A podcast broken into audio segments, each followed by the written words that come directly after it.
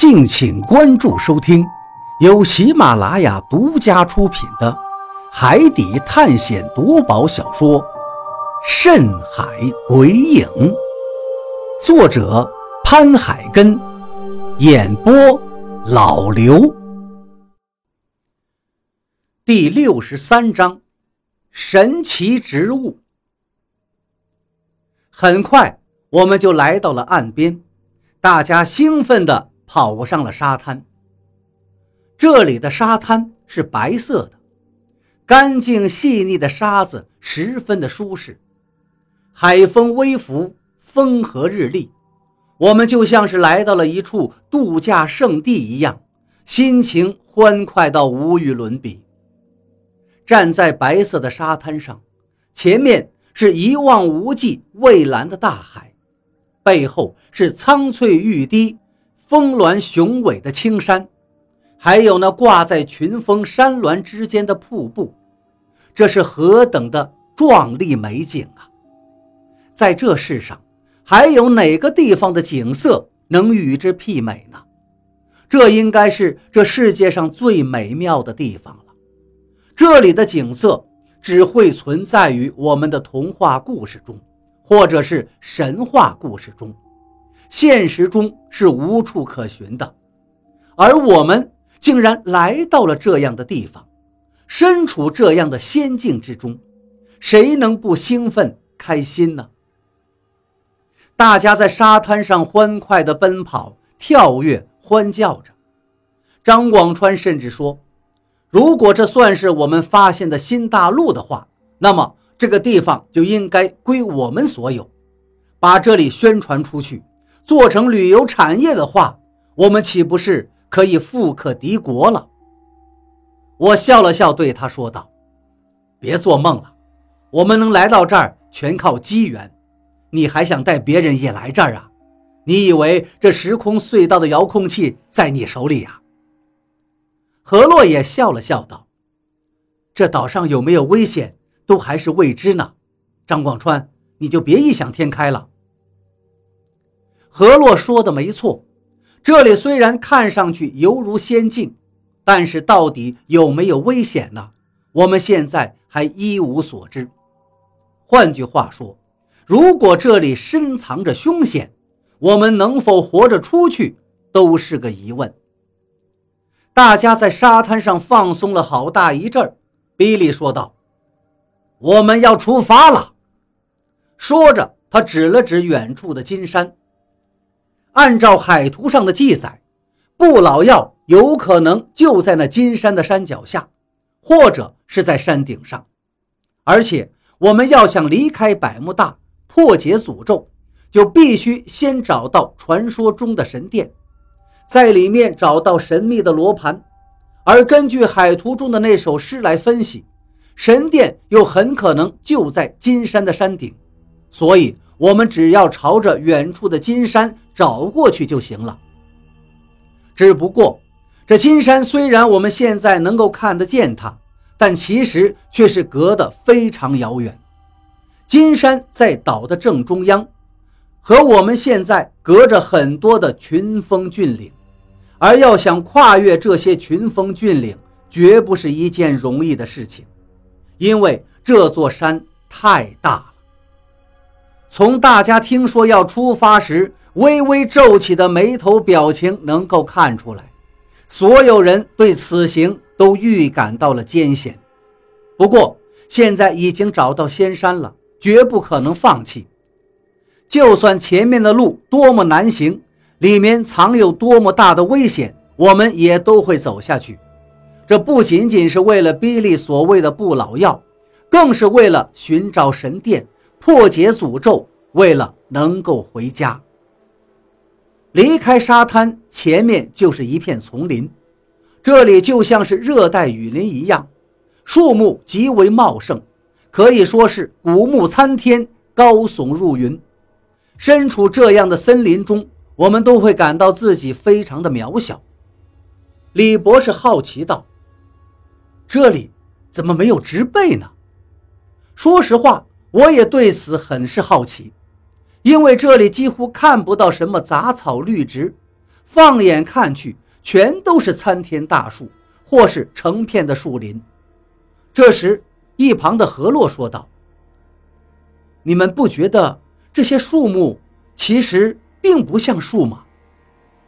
不像树。大家听的都是一愣，好奇的看向何洛，不理解他为什么会这么说。何洛看大家不理解，便说道：“你们不觉得这些小树林儿更像是草吗？”什么？草？这一下大家又惊呆了，于是一个个仔细打量起眼前的这些小树林儿，仔细一看。还真的像何洛说的那样，这根本就不是什么树木，而是植被杂草。你们看这棵树，它像什么？何洛指着我们身边一棵能有三米多高的树问道。大家都往上看了看，只见这棵树的树干比我们的腿还粗，叶子也非常的长，有些类似于棕榈树的叶子。但又不像是棕榈树的叶子那样坚硬，李博士答道：“这个我也不认识，没见过，应该类似于棕榈树的品种吧？”大家都微微点了点头，认同李博士的说法。可是何洛却摇了摇头：“你们不觉得它更像是一棵超大的兰草吗？”啊？兰草，你说它是兰草？听到何洛这句话，我们全都惊住了，一脸的骇然，因为这句话太出乎预料了。兰草，世界上哪会有这么大的兰草？雷森摇摇头。是啊，兰草只是一种草，可不是树，它像是草本植物吗？比利摇着头，显然不认为这会是一株兰草。毕竟兰草在生活中大家都经常见过，虽然兰草的品种很多，但是它最起码就是一种草，绝不可能长成一棵树啊！何洛小姐，你这是故意在跟大家开玩笑吧？连这里最有学问的李博士。也觉得何洛的话有些荒谬了，笑呵呵地对何洛说道：“难道不是吗？”何洛看了看大家，摊了摊手。看到何洛很认真的样子，并不像开玩笑，我们也都愣了，然后更加仔细地打量起眼前这棵树。刚才没有注意看，没有发现什么特别，现在听何洛说完。我们再去看时，竟发现这棵树真的跟兰草长得十分相似，不仅叶片跟兰草一样，就连那树顶上也开着一朵偏粉色的红花。谁见过树会有花心的呢？我是没有见过树会长出花心，我只见过树枝上才有可能开花。从没见过，在树的最顶端的中心会长出一朵花来。这样看的话，这就不是一棵树啊，因为它不仅没有树枝，只有树叶，而且居然还有花心。这分明就像是一株草，而且就是兰草，只不过它是一株特别巨大的兰草。这难道是君子兰吗？我有些震惊地说道，很不敢相信，所以说这话的时候没什么底气。不是，好像它就是君子兰，一颗特别巨大的君子兰。何洛肯定地说道：“君子兰别名叫剑叶石蒜、大叶石蒜，是石蒜科君子兰属的观赏花卉，是一种多年生的草本植物。”啊！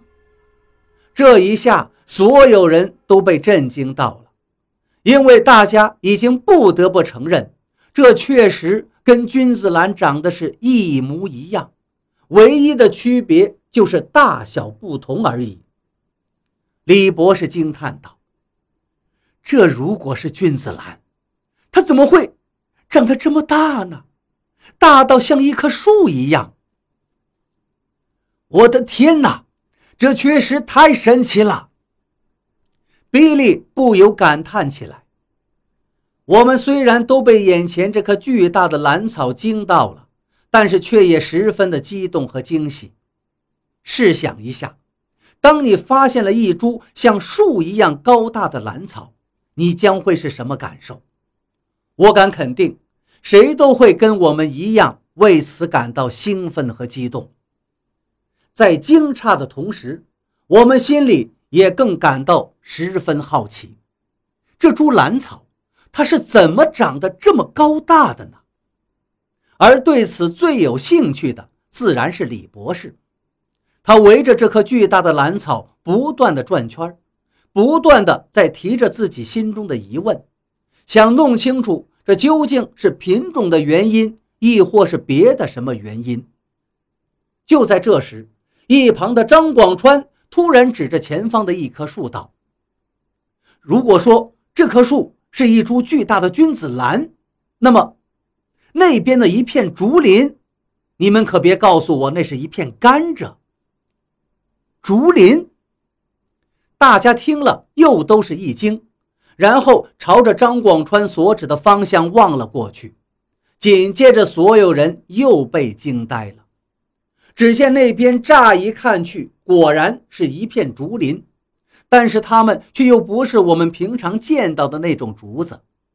虽然那些竹林每根的枝干也都跟竹子相差不多，有手臂粗细，而且呈现出了一节一节，那枝干高达三四米，但是顶部却不是竹叶，而更像是甘蔗叶。虽然这些甘蔗叶很粗大，跟我们平时见到的芭蕉叶那么大。但是我们敢肯定，它至少不是竹子。难道真的是甘蔗？大家全都被吓傻了。你看看我，我看看你，所有人都是一脸的困。